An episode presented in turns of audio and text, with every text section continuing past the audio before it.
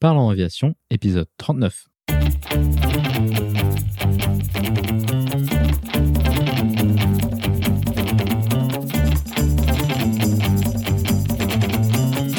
Parlons Aviation, le podcast où on parle de tout ce qui vole.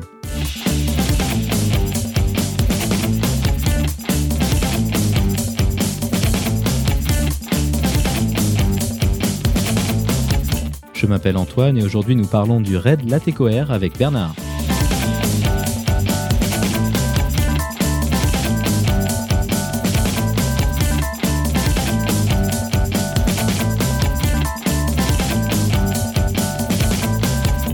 Et c'est tout pour cette semaine car cette discussion prendra tout le temps que nous avons à notre disposition.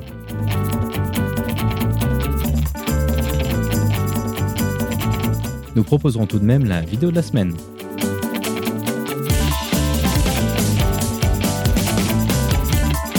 Bienvenue à bord, j'espère que vous êtes confortablement installés. Parlons Aviation épisode 39 et prêt au départ.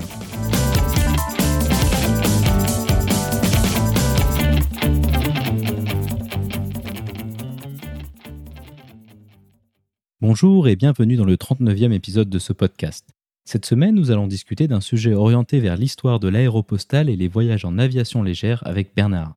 Bernard est un membre de l'association du RAID Latécoère qui a pour objectif de faire vivre la mémoire de ces lignes aériennes légendaires.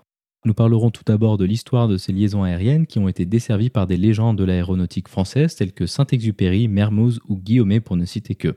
Ensuite, Bernard nous présentera l'association dont il fait partie et des actions qu'il met en place afin de continuer à faire vivre cette page de l'histoire. Nous irons en détail sur le RAID qui est organisé chaque année entre l'Europe et l'Afrique, mais aussi en Amérique du Sud. Nous évoquerons les particularités des voyages dans ces zones si particulières du monde ainsi que de la logistique associée.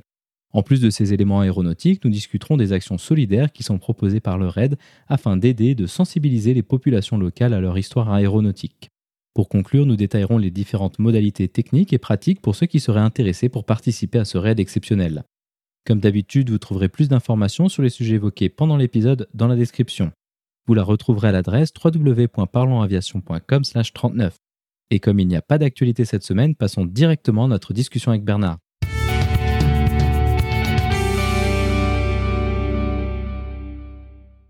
Bonjour Bernard et bienvenue sur Parlons Aviation. Peux-tu nous décrire ton parcours aéronautique? Alors mon parcours aéronautique, il a commencé, j'étais relativement jeune puisque je suis rentré à l'école de l'air à Saint-Provence parce que j'étais j'étais militaire, donc pilote de Transal pendant pendant 27 ans. Et puis maintenant, je me reconvertis un petit peu dans le civil donc euh, j'ai j'ai à peu près 5000 heures de vol. Euh, j'ai parcouru pas mal d'Afrique, pas mal de continents aussi, euh, l'Asie un petit peu, les États-Unis forcément, puisque avec l'armée de l'air on va un peu partout. Voilà. Maintenant je suis aussi instructeur en aéroclub où ben, je, je donne, je transmets mon, mon expérience et j'essaie d'apprendre aux jeunes à bien piloter et à découvrir le monde de l'aéronautique. Donc le sujet de cette interview, c'est le RAID Latécoère. Comment as-tu été amené à être impliqué dans l'organisation de ce raid?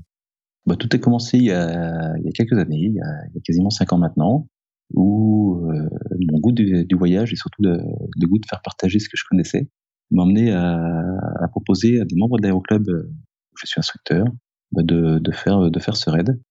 Et, euh, et faisant ce raid, en fait, j'ai aidé un petit peu le, le, chef pilote à préparer, à faire quelques briefings, des choses comme ça. Et puis de fil en aiguille, fait, le, président de l'association m'a proposé de, de, faire partie du, du comité d'organisation. C'est venu tout, tout, simplement, en fait, c'est venu, euh, j'allais dire naturellement. Peux-tu nous en dire un petit peu plus sur ces raids, à quoi ça ressemble? Et qu'est-ce qui est effectué par les participants? Alors le, le, le, raid de, de TECO Aéropostal, celui qu'on organise, n'est pas seulement un raid aéronautique, c'est un, c'est un, c'est un complet. En fait, c'est un, un, le but de, de l'association, c'est de faire vivre la mémoire de l'aéropostale et des lignes d'ATCOR. Grosso modo, c'est tous les ans, on essaie de parcourir euh, ce trajet en, en, avion. Et lors des étapes, on essaie d'avoir des, de, des, petites activités, donc des événements euh, culturels, des événements solidaires, des conférences, conférences historiques, des choses comme ça pour, euh, pour faire vivre et surtout que cette mémoire de, de ces lignes reste ancrée sur tout le trajet. C'est pour nous le meilleur moyen de, de faire connaître cette ligne qui a, qui a relié beaucoup de monde à l'époque eh ben, c'est que, que, les, que les jeunes et toute la population sur toute cette ligne soient au courant de leur histoire et de notre histoire, puisque c'est une histoire commune, et en, le faisant vivre Et le faire vivre, c'est rencontrer les gens, c'est soutenir des écoles, c'est euh, organiser un meeting, ce sont des choses comme ça, des baptêmes de l'air, des choses comme ça. Donc on part généralement euh, de Toulouse, qui était, qui était le point de départ des lignes TCOR. On va descendre euh, tout au long de l'Espagne, traverser euh, via Barcelone, euh, Alicante, Malaga, et basculer sur le continent africain, le Maroc. Une, étape historique qui est, qui est Tarfaya Cap, un tout petit terrain avec une piste qui est créée pour le, pour le raid. Et on descend jusqu'à Dakar. Et puis, et puis on remonte quasiment par le même trajet. En fait, on varie un petit peu puisque les étapes, on essaie de, de faire toutes les étapes de l'aéropostale. Et au Maroc, euh, ils avaient quand même des, à l'époque, ils avaient quand même des, des beaucoup d'escales, beaucoup de lieux où ils se posaient. On, diverge un petit peu sur le Maroc. Ça, c'est pour la partie africaine, mais la, la ligne d'Atecoer et surtout Aéroposta a basculé euh, côté euh, côté Amérique du Sud, côté argentin au, départ. Et donc tous les ans également, on fait la ligne entre Buenos Aires et le sud de l'Argentine donc Rio Gallegos qui est qui est la dernière escale. on pousse un petit peu, là c'est plus par plaisir. On pousse jusqu'à Ushuaia, est la, pointe sud de, l'Argentine, et puis on remonte euh, jusqu'à Buenos Aires. Et une euh, une troisième partie qui est la partie Brésil. Donc au départ également de Buenos Aires, d'un montée jusqu'à Natal via Rio de, Janeiro et, de la descente. Et ainsi on, arrive à parcourir en fait toutes les escales de la ligne de la TCOR aéropostale et aéropostale en Amérique du Sud donc pour donner peut-être un peu de contexte historique sur cette ligne, donc c'était des lignes qui ont existé jusqu'à quelle époque environ? Et quel était l'objectif? Est-ce que c'était des lignes de passagers ou est-ce que c'était vraiment juste du, courrier et euh, du fret Alors au, départ, Pierre-Georges Latécoère, euh, à la fin de la Première Guerre mondiale, euh, c'est un, industriel qui était au départ dans, les chemins de fer, construisait des wagons mais euh, participant à l'effort de guerre, euh, a transformé ses usines pour, fabriquer des avions. Il a eu une grosse commande en 1917, une grosse commande d'avions. Et heureusement, malheureusement pour lui et heureusement euh, pour nous, la guerre s'est terminée avant que la commande soit livrée. S'est retrouvé euh, à Toulouse dans ses hangars avec pas mal d'avions. Et là, il s'est demandé, euh, il s'est demandé quoi en faire. Et comme c'était un visionnaire, il s'est dit, la France a des colonies, et euh, on est capable avec nos avions d'y aller.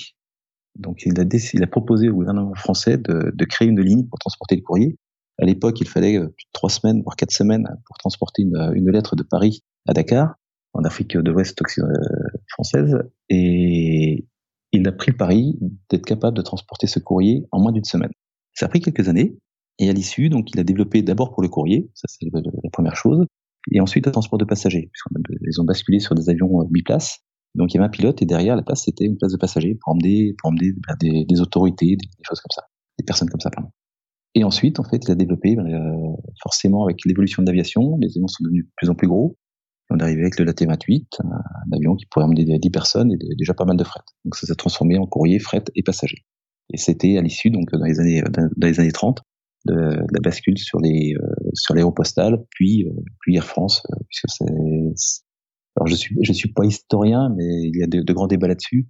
Mais le, les lignes de ont quand même euh, participé à la création d'Air France sur le, départ d'Air France. C'était la même chose du côté euh, du côté d'Amérique du Sud où il y a eu la création de, l'Aéroposta puisque les Argentins étaient un peu particuliers, ils ont voulu qu'une société argentine fasse euh, soit créée pour que, les pilotes français puissent travailler là-bas.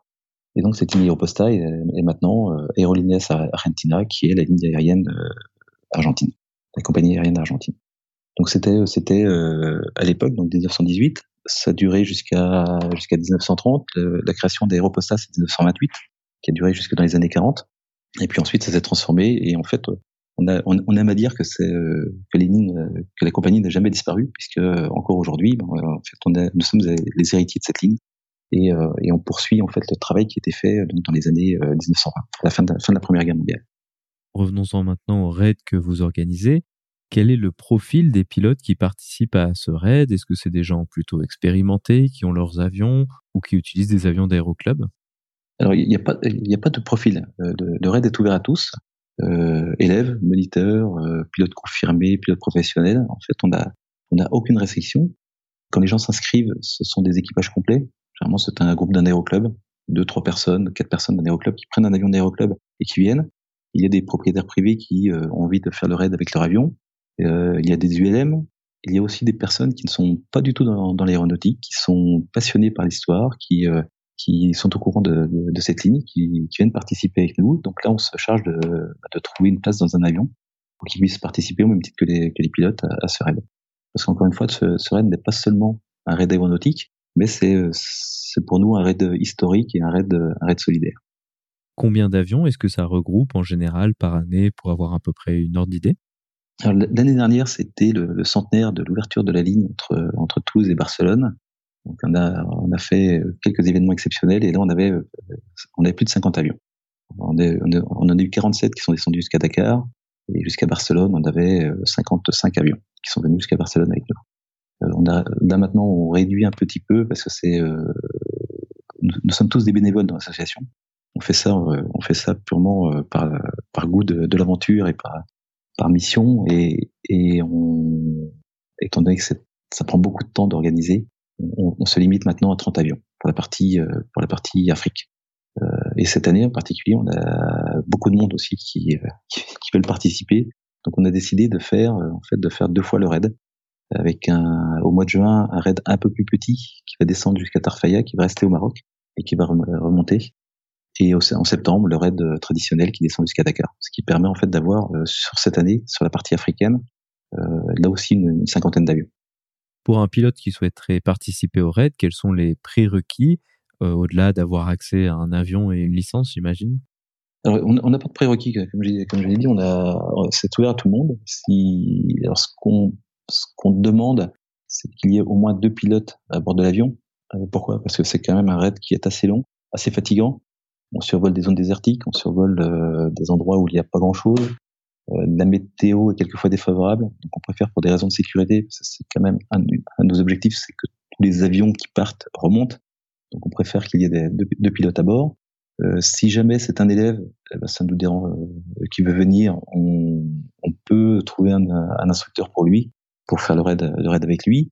Euh, en fait, on, adapte, euh, on adapte l'expérience des gens et les, euh, les compétences des, des, pilotes en fonction, en, fonction des personnes. Il y a, il y a des gens de tout âge. L'année dernière, on avait un équipage de quasiment plus de 70 ans euh, qui, qui nous a demandé de, de renforcer avec un instructeur au cas où. On a, on a trouvé un instructeur qui est venu avec eux, qui ils ont fait le raid euh, tranquillement. On a eu aussi des euh, l'année dernière, nous avions un équipage de, de personnes hémiplégiques, de, de, personnes handicapées qui avaient leur, avion avec, avec Malonnier, qui ont fait tout le raid de Toulouse à Dakar, seul à bord de l'avion. Et donc on les on les aidait aux escales et, et c'est tout. Voilà, donc en fait c'est vraiment c'est vraiment ouvert à tout le monde. Il n'y a pas de profil particulier de pilote pour venir participer à ce raid. Donc tu parlais de l'organisation qui est proposée par l'association.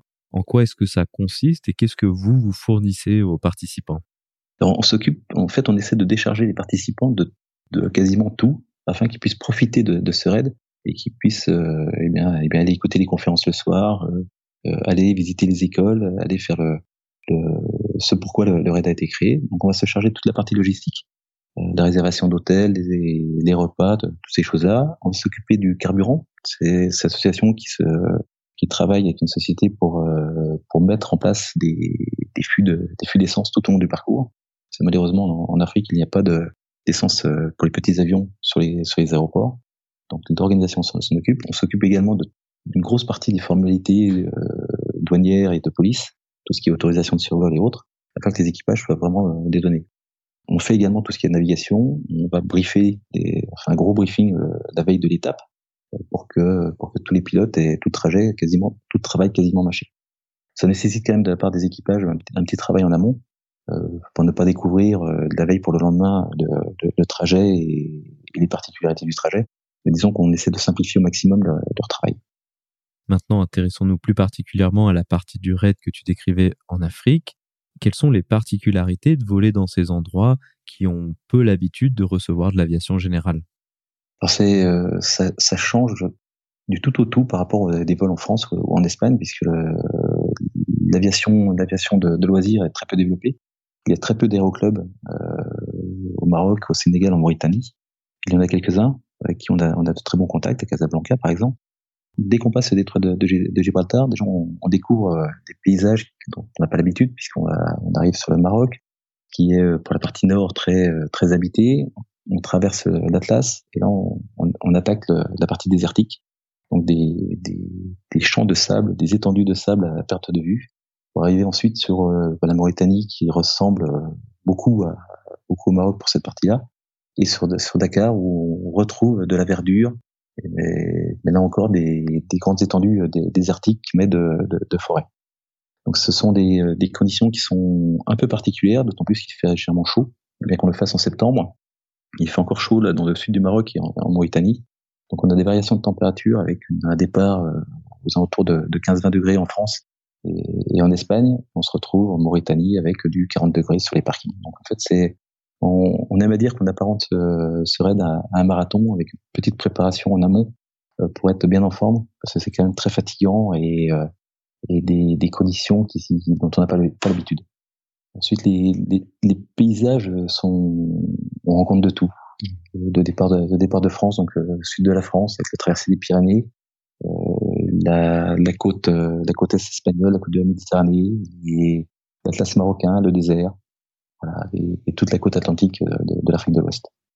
Un des aspects un petit peu délicats de, ces endroits, c'est comme tu disais, il y a peu d'aviation générale, donc peu d'infrastructures de, de support et de soutien, disons.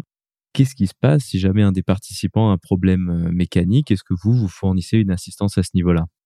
Oui, oui, bien sûr. On a, pour, pour, décharger tous les équipages, en fait, on, on part avec une équipe mécanique.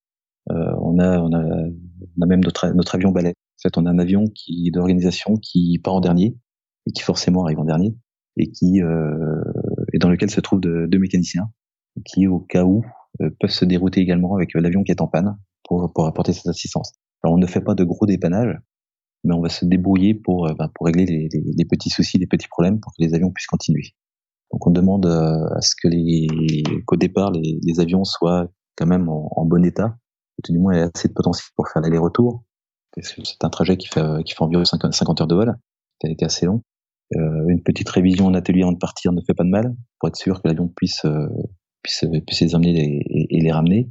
Mais on, assure, oui, alors on a un petit petit lot, petit de pièces, on a, on a quelques roues, on a des choses comme ça, qui permettent bah, de dépanner euh, la crevaison, de dépanner un, problème de démarrage, des, choses comme ça, de, la petite mécanique. Tout à l'heure, tu parlais du briefing qui est proposé la veille des vols à quoi ça ressemble et quels sont les éléments qui sont souvent problématiques ou à prendre en compte euh, lorsqu'on vole euh, dans ces endroits? La, première des choses, c'est la météo. Euh, la météo, quand on arrive au sud du Maroc, il y a, ce fameux armatan, ce fameux vent de sable, qui va dégrader la visibilité, on qui va, nous empêcher généralement de, voler comme en France. On perd, nos repères visuels. Et autant la navigation est relativement simple, puisqu'on va, suivre l'Atlantique. Ça, c'est, cette partie-là est simple. Euh, en revanche, ces météos peuvent se dégrader très rapidement. Donc la première partie du briefing, c'est vraiment centré sur la, météorologie. Euh, ensuite, on va détailler l'étape, on va détailler les points tournants, on va détailler également les, points historiques qu'on va, va, survoler.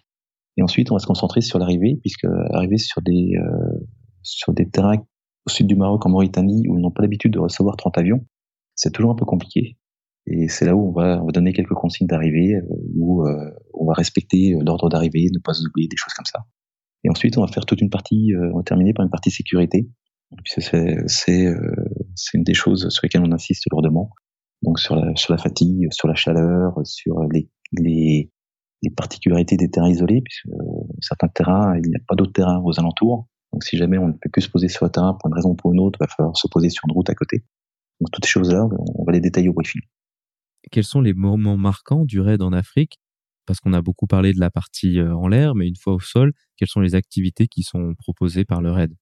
Le premier posé se fait généralement à, Barcelone, ce petit train de qui est juste à côté de Barcelone. Et là, c'est la première étape. On est, accueilli, puisque on est accueilli par l'aéroclub euh, sur place. Et on, commence dès la première étape dans le vif du sujet, par, généralement par des conférences historiques, puisque euh, nos amis espagnols, par exemple, l'année dernière, nous avaient organisé une grande conférence dans un, dans un centre, euh, dans un, dans un musée, avec toute l'histoire de l'aéropostale de l'aéropostale sur, euh, sur Barcelone. Avec la veille un meeting à Perpignan qui était euh, à l'embarcadère où des hydravions d'aéropostale partaient. En fait, en un jour et demi, on avait mis tout le monde dans, dans l'ambiance dans de l'histoire et, du raid. Et ensuite, on ne fait que parler du raid pendant toute la descente, euh, d'arriver à, Casablanca où euh, alors là, ça va être pour cette année 2019, puis ça, ça va être le centenaire de, l'ouverture de la ligne à Casablanca, avec également des conférences, des baptêmes de l'air. Il y a ensuite le posé, le posé historique à, Cap Juby, à Tarfaya, où Antoine de Saint-Exupéry était, était chef d'escale là-bas pendant quelques années. Euh, une piste euh, une piste en sable au milieu du, désert sur le bord de l'Atlantique mais euh, tout en sable créée qui est refaite en fait tous les ans par l'association locale qui veut faire vivre ce, cette petite piste et qui veut qu'on se souvienne que la ligne d'été aéropostale passait par, par Tarfaya, avec un musée qui a été mis en place il y a quelques années, euh, un petit bivouac, où là encore des, une conférence historique, il y a l'arrivée euh, Saint-Louis du Sénégal, est connu avec son embarcadère, de, de partaient euh, des avions pour, euh, pour l'Amérique du Sud. il y a toujours des choses comme ça. Les, les, les écoles, nous, nous, avons des projets de, des projets qu'on a commencé il y a quelques années, de, de soutien d'une école à Saint-Louis, où tous les ans nous allons manger avec les enfants et ensuite nous, nous, les faisons voler. Donc ça leur donne un petit peu de rêve et, et des petites connaissances de, du monde du monde de l'aéronautique. Euh, le soutien du Nicolas Dakar également sur l'île de Gorée où on a on a fourni euh, des, des, livres, on a restauré une bibliothèque pour pour l'ouverture l'ouverture avec la culture des, enfants. On est actuellement en train de mettre en place un projet avec des écoles au Maroc.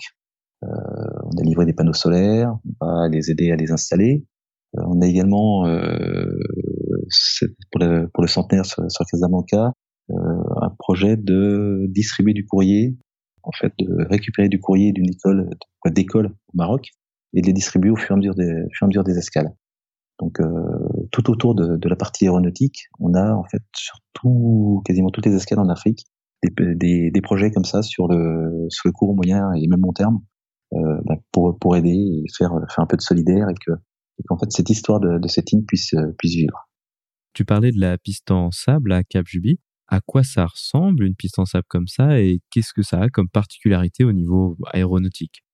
Alors, cette piste, en fait, elle était euh, est sur le site euh, de la piste originelle de, de Cap Juby, un petit peu décalée puisque la, il y a eu des constructions, la, la ville s'est un peu étendue. Donc on peut plus se poser l'endroit exact où se posait euh, Mermoz, où se posait Saint-Exupéry, où se posait Rennes et autres pilotes de, de, de la TCOE aéropostale.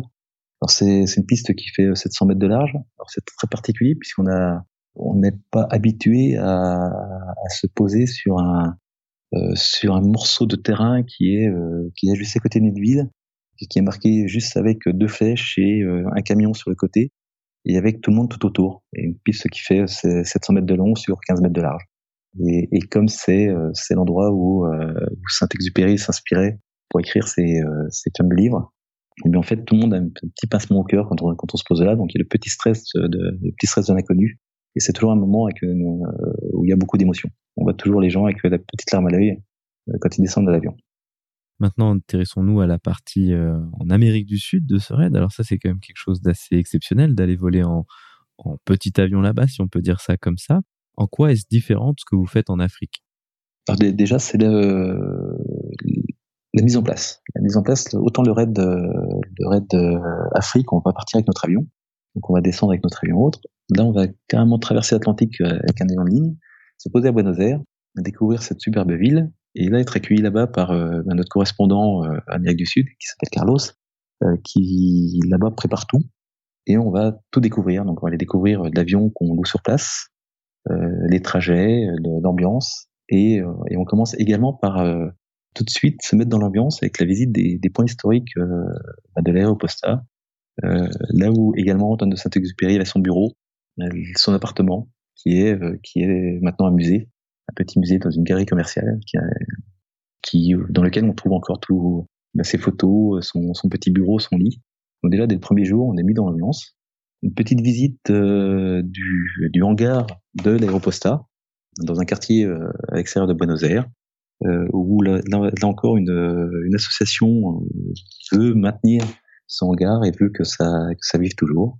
Et ensuite, c'est parti. On démarre en descendant le long de la côte atlantique euh, jusqu'à Rio Gallegos.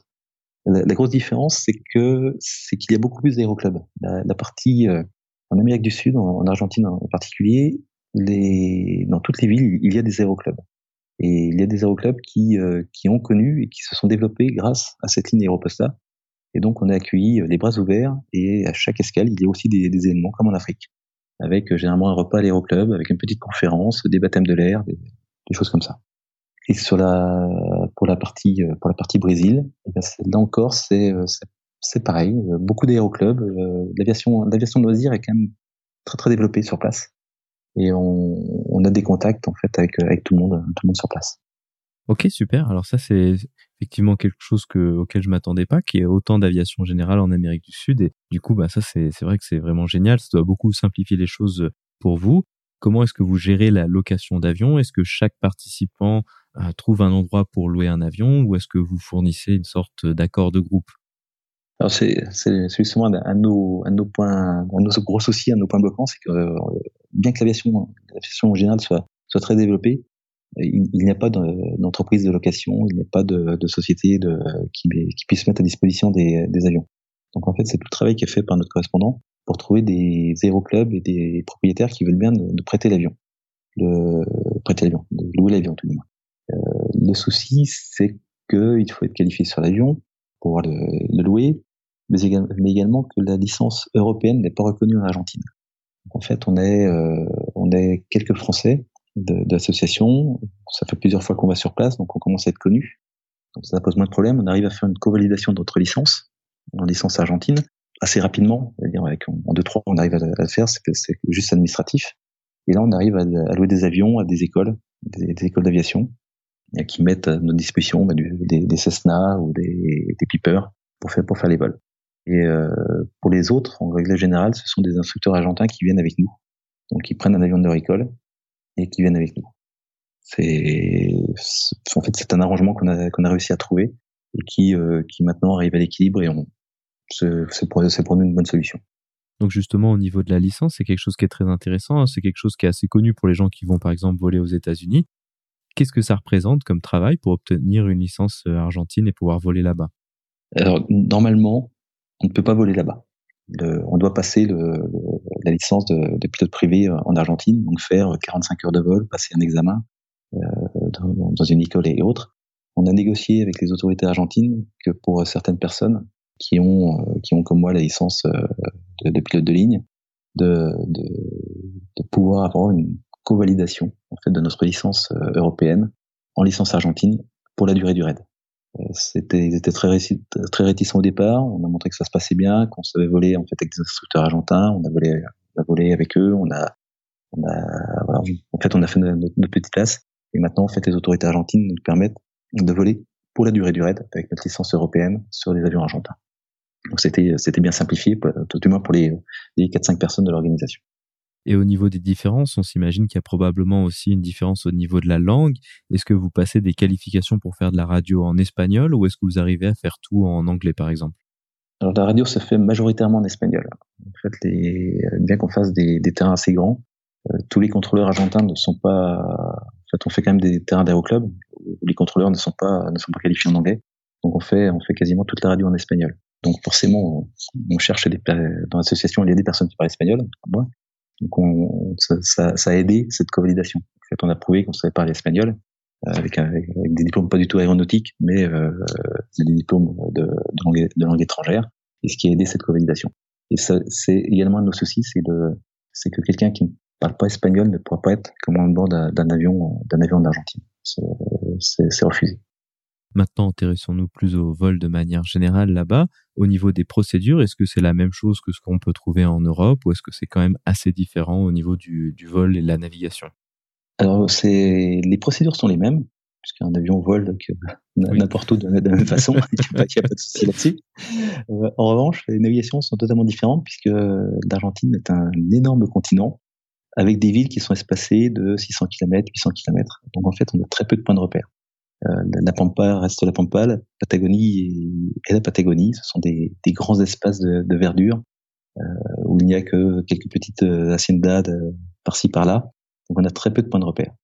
Gros avantage avec la ligne Aéroposta, puisque le, but c'est quand même de faire les escales de l'Aéroposta, euh, suivez, l'Atlantique. Donc on, on, descend en fait en suivant, en suivant l'Atlantique, la côte atlantique, et pour la remonter, on va remonter le long de la cordillère.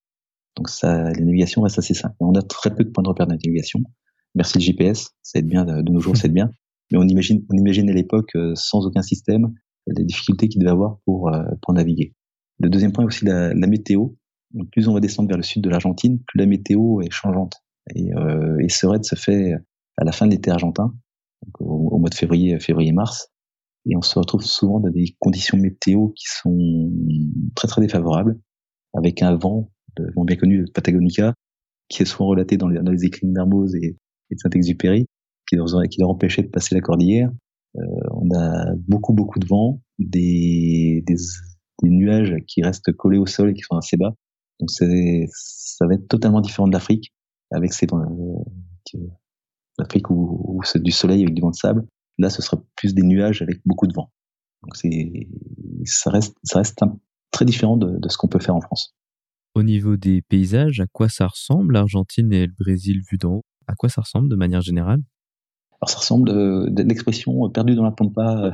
Euh, on, va, retrouver, va retrouver, on va comprendre pourquoi. Ce sont des étendues à perte de vue, tout plat pour la, pour la partie partie pampa et Patagonie, tout plat où où là vous, avez, vous voyez euh, des vaches qui sont euh, qui sont perdues au milieu de rien et qui font de la très bonne viande. Euh, et ensuite on va basculer, on va arriver vers, vers Puerto Santa Cruz, vers Rio Gallegos, où là on va arriver sur la pointe de la cordillère qui rejoint l'Atlantique. Et là on va commencer de rentrer dans, dans des reliefs avec euh, et bien avec des, des bras de mer qui rentrent dans le relief et tout, qui deviennent vraiment superbes.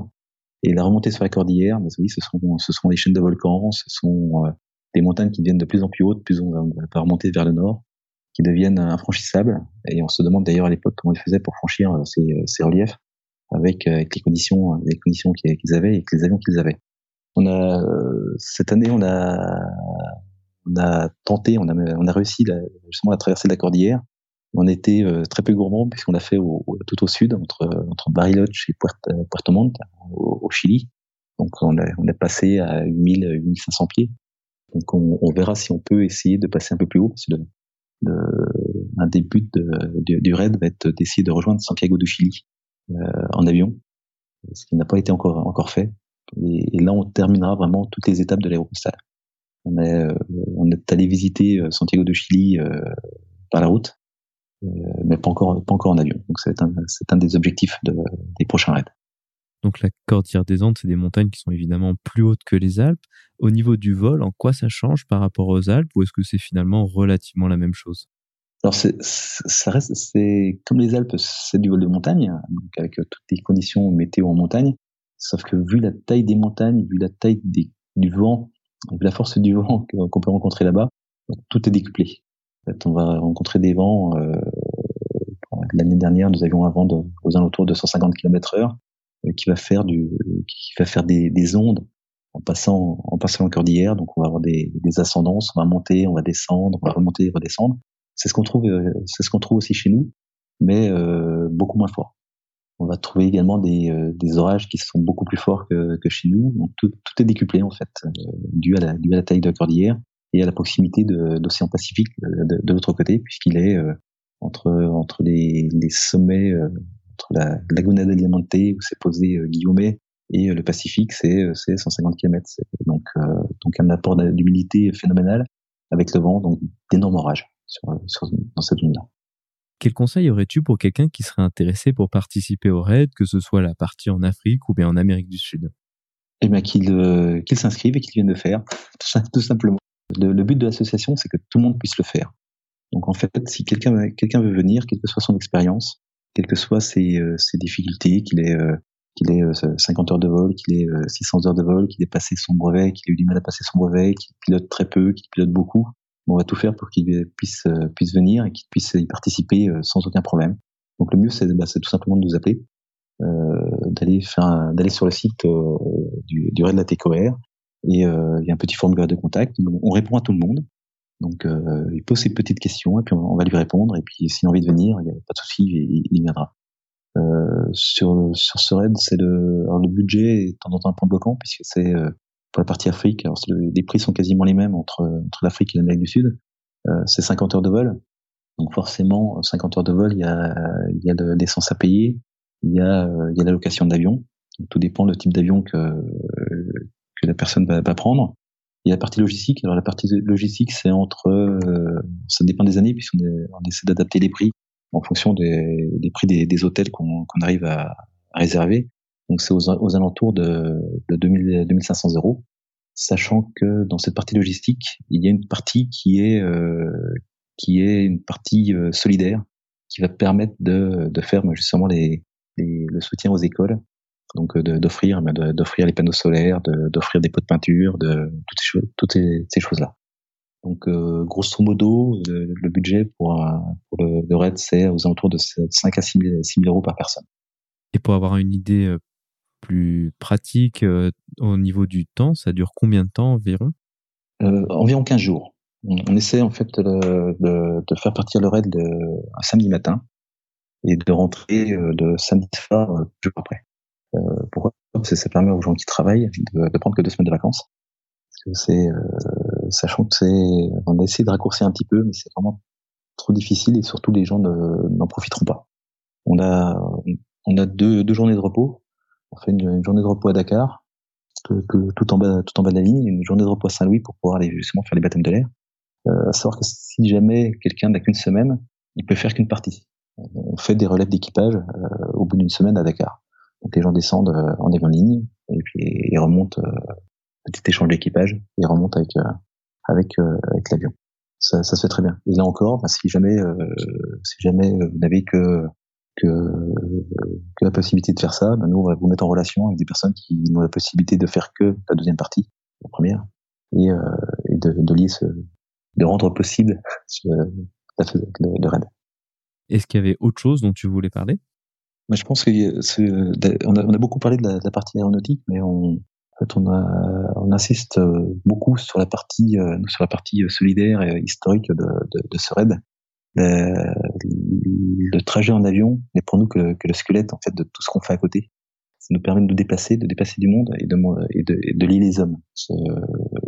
Une des devises de la TCOR était euh, l'avion pour, pour lier les hommes. Et c'est vraiment ce qu'on essaie nous de, de, de faire vivre de faire comprendre à tout le monde, c'est que participer au raid de la TCOR, c'est non seulement faire le trajet en avion, mais c'est de participer justement et de, de, de, nous aider à participer à toutes ces, toute cette mémoire.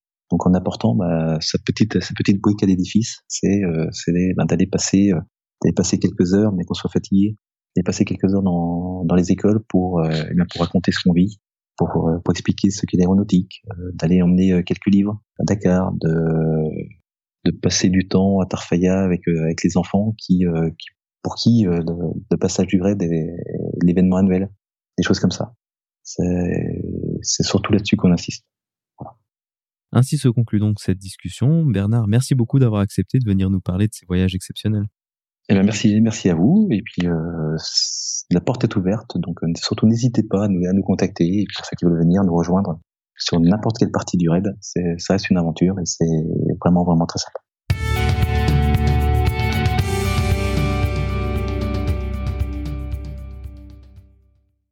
La vidéo de la semaine est une vidéo proposée par l'association du raid Latécoère, retraçant les différents moments forts du raid sur la partie en Afrique.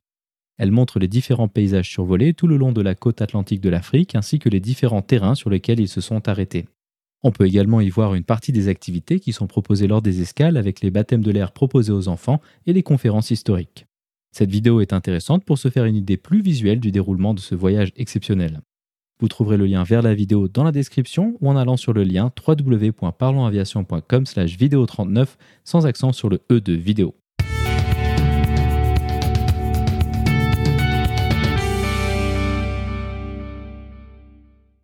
Ainsi se conclut donc le 39e épisode de ce podcast. J'espère qu'il vous a plu et je vous invite à vous abonner sur votre application de podcast favori. Également, n'hésitez pas à laisser un avis 5 étoiles sur iTunes, ce qui permettra à d'autres personnes de découvrir ce podcast. Je tiens à remercier Bernard d'être venu nous parler de l'association dont il fait partie et de cette page de l'histoire aéronautique qu'elle continue à faire vivre. La description de cet épisode est disponible sur notre site web www.parlonsaviation.com/39. Si vous avez des questions, des remarques ou des suggestions, n'hésitez pas à nous contacter sur contact@parlonsaviation.com. Si vous voulez recevoir des notifications lors de la sortie des nouveaux épisodes, vous pouvez vous inscrire à la newsletter dans la barre latérale droite de notre site www.parlonsaviation.com. Vous pouvez également nous suivre sur Twitter sur @parlonsaviation et sur Facebook. En vous souhaitant des vols nombreux, je vous remercie d'avoir écouté ce 39e épisode de Parlons Aviation.